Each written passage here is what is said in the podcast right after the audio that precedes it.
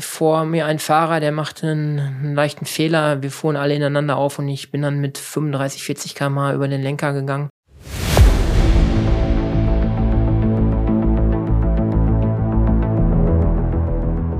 Lecker Kunst, leicht verständlich. Ein Podcast von und mit Michael Neute.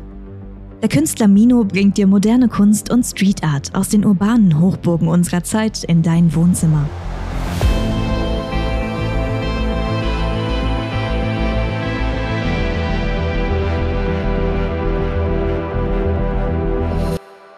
Hallo und herzlich willkommen hier zur zweiten Folge des Mino Podcasts. Vor mir sitzt Michael Neute, ich bin Florian Wessels und in, diesem, in dieser Folge soll es ein wenig über dich als Person gehen, über deine Person.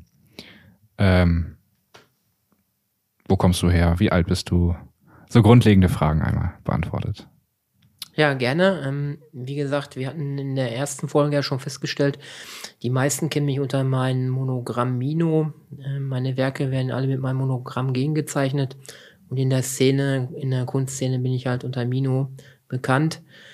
Ja, mein Monogramm ist einfach ziemlich einfach zu erklären. Ähm, aus meinem Vornamen Michael und meinem Nachnamen Nolte ergibt sich halt dieses Monogramm Mino. Ähm, das fand ich ganz schön. Und äh, seitdem ähm, werden meine Werke alle mit diesem Monogramm gegengezeichnet. Ja, ich bin jetzt Anfang 50 groß geworden, so klassisch im Ruhrgebiet, in der Nähe von Dortmund. Ähm, bin ein Dortmunder Jung, fußballtechnisch. ähm, das saugt man halt halt mit dem Muttermilch schon ein. Ähm, letztendlich ähm, ist mein genauer Geburtsort also auf der Nahtstelle zwischen Ruhrgebiet und zwischen dem Münsterland.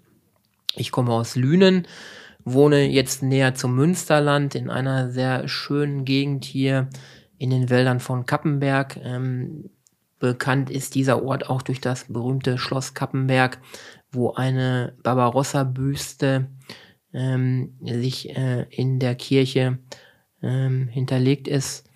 Das ist also ein bekannter Anlaufpunkt auch für internationale ähm, Personen aus der Kunstszene, die diese Barbarossa-Büste auch ähm, ähm, ja, wissenschaftlich okay. begleiten. Okay, ja.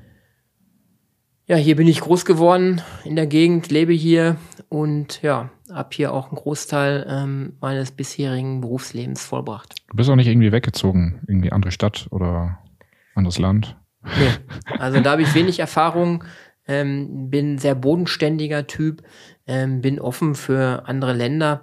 Ich bin nicht so der Sprachenbegabte, aber ich bin äh, groß, wenn man das so beschreiben will, nicht äh, äh umhergezogen, bin da sehr bodenständig. Meine Familie wohnt auch immer noch hier und ähm, ja, wir sind ortsansässig. Ich bin knapp 40 Kilometer weit gekommen. Ja.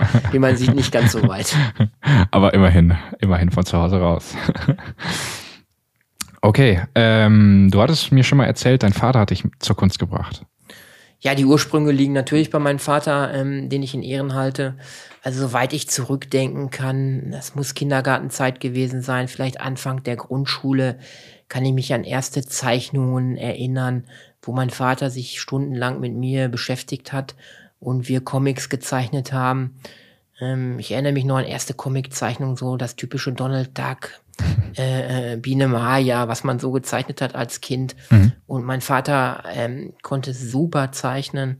Er hatte ein Fable für die Kunst. Er hat auch sich mit Bauzeichnungen beschäftigen müssen in seinem Berufsleben. Und ähm, also konnte er sehr gut grafisch, grafisch ja, zeichnen. Genau, er war für mich war das so das erste Vorbild. Ich wollte immer als Junge so gut zeichnen können wie mein Vater. Mhm. Und äh, seine äh, künstlerischen Zeichnungen und Malereien, das waren für mich erst immer Vorbilder. Ich wollte immer das Level erreichen. Ja, ja, ist witzig. Ich äh, bin auf gleichem Wege dazu gekommen. Meine Eltern sind auch künstlerisch begabt. Also ich kenne das sehr gut. Man will dann die, die Eltern übertrumpfen. Einfach besser, besser zeichnen und malen können. Äh, wie fandest du denn damals den Kunstunterricht in der Schule? Ja, da habe ich äh, ein Trauma aus dem Kunstunterricht, muss ich einfach ja. sagen. Ich kann mich an eine Sache erinnern, da hatten wir eine Kunstlehrerin, das, die muss damals kurz vor der Pension gewesen sein. Ähm, die hatte uns den Auftrag gegeben, das war noch in der, das, das war weiterführende Schule, schon fünfte Klasse vielleicht. Hm. Ähm, da sollten wir ähm, etwas zeichnen. Ich hatte ein, ein Traumschloss gezeichnet, wirklich ein ganzes bombastisches Schloss. Ich habe das Bild noch vor Augen mit äh, Traumfiguren auch drumherum und ähm, auf diesem typischen Malblock. Und als wir dann unsere Arbeiten eingereicht haben, hat sie vor der ganzen Klasse behauptet, ähm, das wäre nicht freihand gezeichnet, das wäre mhm. abgepauscht. Okay. Und das hat mich als Kind damals so getroffen. Ja. Ähm, ich war so beschämt. Ähm, zum einen wurde mir da unterstellt, ja, dass ich getäuscht hätte, Hm. was ich mir nicht gewagt hätte. Es war freihand gezeichnet. Sie konnte sich einfach nicht vorstellen, dass ein Fünfjähriger bereits solche äh, malerischen Fähigkeiten hat und so eine Zeichnung abgeben konnte. Mhm, mhm. Was aber ganz toll war, die ganze Klasse hat sich dahinter mich gestellt und hat gesagt, nein, der Michael kann das, das wissen wir, der kann so gut zeichnen. Mhm. Und ähm, es ist nachher auch richtig gestellt worden. Ähm, meine Mutter hat sich da sehr für eingesetzt. Ah. Es ist dann akzeptiert worden, dass ich wohl ein Talent habe, eine Gabe habe, die sich die Lehrerin damals nicht vorstellen konnte. Oh je, und das in so jungen Jahren. Ah, okay. Und dann äh, nach der Schule dann, dann die Kunst noch weitergeführt im Hobby? Ich habe also bis ähm, zum 18. Lebensjahr habe ich mich immer weiter verbessert, ähm, bis hin zu äh, großartigen Arbeiten, wo ich äh, äh, viel abgezeichnet habe. Äh, habe dann mein Vater auch in gewisser Weise irgendwann mal übertrumpft, in Anführungszeichen. Es war ja kein Wettbewerb zwischen uns, aber habe zumindest sein Niveau auch erreicht. Mhm. Und dann kam eigentlich der Einstieg ins Berufsleben. Ich habe eine Beamtenlaufbahn dann begonnen und die Malerei, meine Leidenschaft eigentlich, kam immer weiter in den Hintergrund. Ich habe dann mal so innerhalb des Jahres, wenn ich freie Zeiten hatte, meistens Weihnachten rum, habe ich dann nochmal so aus der Laune heraus spezielle Arbeiten angefertigt. Mhm. Aber ähm, das war dann mehr so im Hintergrund, fast für 20, 30 Jahre. Ja. Ich hatte, glaube ich, zu dem Zeitpunkt auch noch nicht die Weitsicht, dass ich erkannt hatte, äh, was für ein Talent, was für eine Gabe ich hatte. Weil Mhm. für mich war es ja normal. Für Ja. mich war es normal. Alle Leute sagten immer, der kann gut zeichnen, zeichne doch diesmal ab, zeichne das mal ab. Mhm. Ähm, ich hatte das einfach nicht so erkannt, was das doch für eine herausragende Gabe ist, was andere Menschen halt nicht so können. Ja. Aber dann hast du es jetzt erkannt. Mit wie vielen Jahren? Ja, die Erkenntnis kam dann wirklich sehr spät. Also äh, müsste so, da müsste ich 48 gewesen sein. Da hatte ich einen schweren, schweren Rennradunfall bei einem Rennen im Münsterland. Ein sonniger Tag, wir waren mit vielen unterwegs und ähm, vor mir ein Fahrer, der machte einen, einen leichten Fehler. Wir fuhren alle ineinander auf und ich bin dann mit 35, 40 km über den Lenker gegangen. Mhm. Habe schwere. Brüche Ja. ähm, zugezogen, musste mehrfach operiert werden, äh, war für ein halbes Jahr auch ähm, aus dem Beruf genommen, konnte mich nicht bewegen als Sportler, sehr, sehr schlimm. Ich Mhm. komme aus dem Marathonsport, aus dem Rennradsport und ähm, diese Bewegungsunlosigkeit Zeit zu Hause, ähm, ja, die hat mich dann zum Nachdenken wieder gebracht und dann kam die Erinnerung, meine Jugend, meine Leidenschaft, die Kunst. Ich hatte noch eine Staffelei zu Hause aus dieser Zeit. Die habe ich dann herausgekramt und dann Mhm. nahm die Geschichte seinen Lauf. Genau, und so sind wir dann heute angekommen. Ähm, würdest du dich eher als Hobby-Künstler bezeichnen oder schon als Profi? Also auf keinen Fall als Hobbykünstler. Das hat auch was mit Mindset zu tun. Also die Gedanken, die ich habe. Hm. Ein Künstler, der sich selber als Hobbykünstler bezeichnet, der wird auch immer Hobbykünstler bleiben. Ja. Das ist so. Weil er redet sich das ja in seinem Gehirn sich selber auch ein. Und der wird nie großartige oder herausragende äh, Ergebnisse erzielen. Mhm. Ich habe mittlerweile ein Level erreicht, ähm, da werden wir in den nächsten Folgen auch zu kommen. Ich habe äh, Auszeichnungen erhalten in kurzer Zeit. Ich habe mich einer Kunstakademie angeschlossen. Ähm, ich bin auf keinen Fall ein Hobbykünstler, dagegen wehre ich mich auch. Mhm. Ich betreibe das jetzt ernsthaft, professionell, Mhm. mit viel Leidenschaft und ich bin Künstler. Du steckst bin- ja auch viel, viel Zeit rein. Ja, ich stecke viel Zeit rein, das ist aber auch erforderlich. Mhm. Ich bin Künstler, Mhm. Punkt aus. Und äh, nebenbei habe ich äh, viele andere Facetten. Ich bin Familienvater, Ja. ich bin Beamter, aber ich bin Künstler. Ja. Auf keinen Fall Hobbykünstler. Und meine Kunstwerke, wenn man die einmal gesehen hat, ähm, das ist kein Hobby mehr. Mhm. Ja. Äh, wenn du es schon ansprichst, was macht denn einen Künstler oder was macht denn einen guten Künstler aus?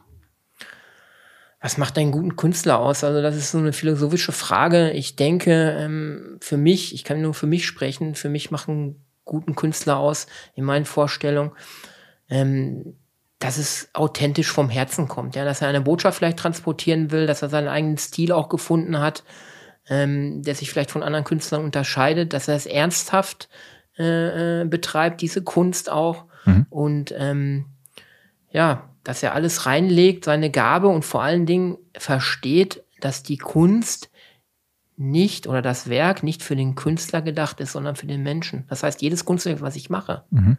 das muss mir klar bewusst sein, das ist nicht für mich. Das ist für die Menschen da draußen. Und meine Pflicht ist es, meine Gabe den Menschen zur Verfügung zu stellen und mit meiner Gabe den Menschen eine Freude zu machen. Ja, ja. Okay. Ja, perfekt. Ähm, ich würde sagen, über die Mino-Art und über deine Kunst selber reden wir gleich noch ein bisschen weiter. Äh, du sagtest gerade, du bist Familienvater. Du hast einen Sohn, richtig? Genau, ich habe einen Sohn, ähm, der gerade das Abitur macht, der jetzt äh, 19 Jahre geworden ist, der künstlerisch leider nichts von mir mitbekommen hat. ähm, der hat jetzt auch noch äh, Schwerpunkt Kunst im, im Abitur. Oh. Das wird er aber abwählen. Okay. Ähm, vielleicht ist es besser so. Also man kann das auch nicht beeinflussen. Also wenn der Vater jetzt Künstler ist oder der Vater ist Sportler oder der Vater hat andere Eigenschaften, Ja. muss sich das nicht mehr übertragen. Ja. Aber er ist kunstinteressiert und sieht äh, die Geschichte, die jetzt mir nochmal widerfährt. Und ich war auch schon äh, in einigen Ausstellungen mit ihm. Mhm. Und ähm, da ist er offen für und findet das auch ganz spannend, was ich mache. Okay, also schon Interesse da bei deinem Sohn. Ja, das Grundinteresse ist da, auf jeden Fall. Ja. ja, perfekt. Genau so soll es ja sein. Ähm, ja, dann kommen wir doch mal auf deine Kunst. Ähm, was für Kunst machst du denn? Also man kennt ja ganz, ganz ge- gewöhnliche Ölgemälde, ne? die großen Gemälde. Ähm, oder Aquarell, Acryl ist mir jetzt noch ein Begriff. Ähm, was für Kunst machst du? Ja, ich will das erstmal einfach ausdrücken, damit ähm, die Zuhörer das einordnen können.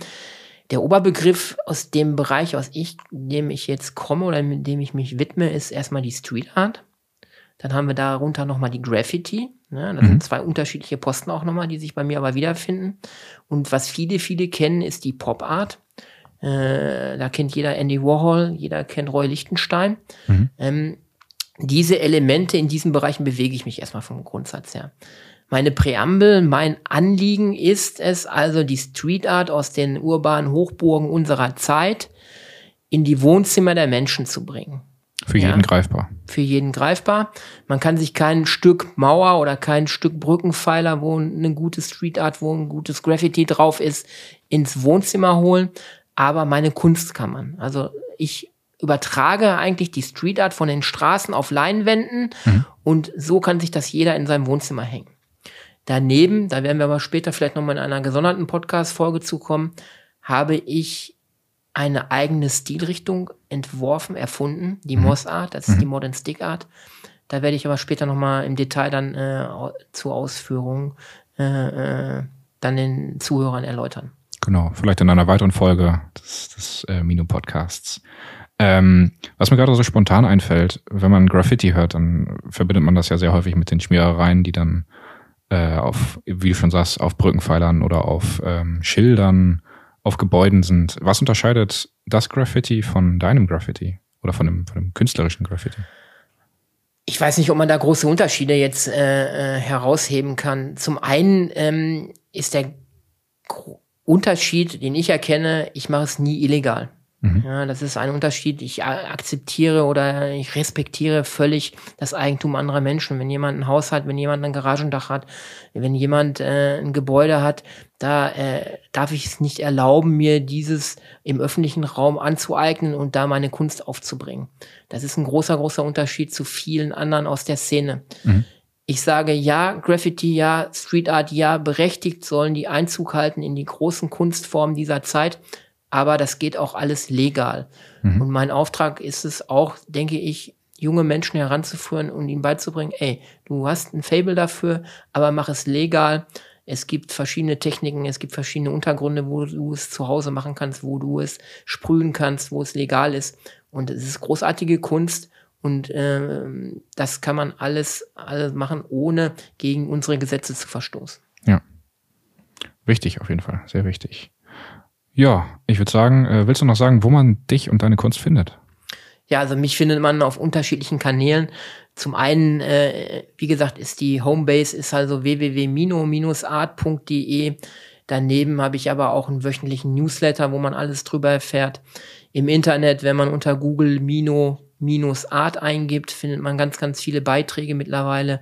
Ich bin von verschiedenen großen ähm, Kunstblöcken und Katalogen und Zeitschriften auch interviewt worden. Die sind auch da drin in Google zu finden. Also wenn man mich finden will, ähm, sicherlich unter Mino-Art mhm. ähm, über den Podcast, demnächst ja auch viel, viel häufiger noch. Und ähm, ja, ansonsten bekommt man eigentlich über meine Homepage alles, was man braucht. Ein Kunstkatalog kann man sich dort runterladen. Man kann die ersten Werke sehen auf der ersten Seite. Man kann sich weiter informieren. Und ähm, ich denke mal, das ist so das zentrale Medium, wo man immer in Kontakt mit mir treten kann. Sehr schön. Ja, wie gesagt, den Podcast auf Spotify, auf deiner Webseite und äh, im Newsletter. Alle zwei Wochen gibt es eine neue Folge. Äh, ich würde sagen, nächste Woche reden wir mal über die Mino-Art selber, deine, deine Kunstrichtung, deine Gemälde, all das. Und dann würde ich sagen, sehen wir uns in zwei Wochen. Ja, gerne. Bis Tschüss. Dann. Das war Lecker Kunst, leicht verständlich. Ein Podcast von und mit Mino. Du kennst Menschen, die sich auch für die Kunst interessieren könnten? Dann teile diesen Podcast doch gerne mit ihnen oder gib uns eine Bewertung. Damit hilfst du auch anderen, uns zu finden.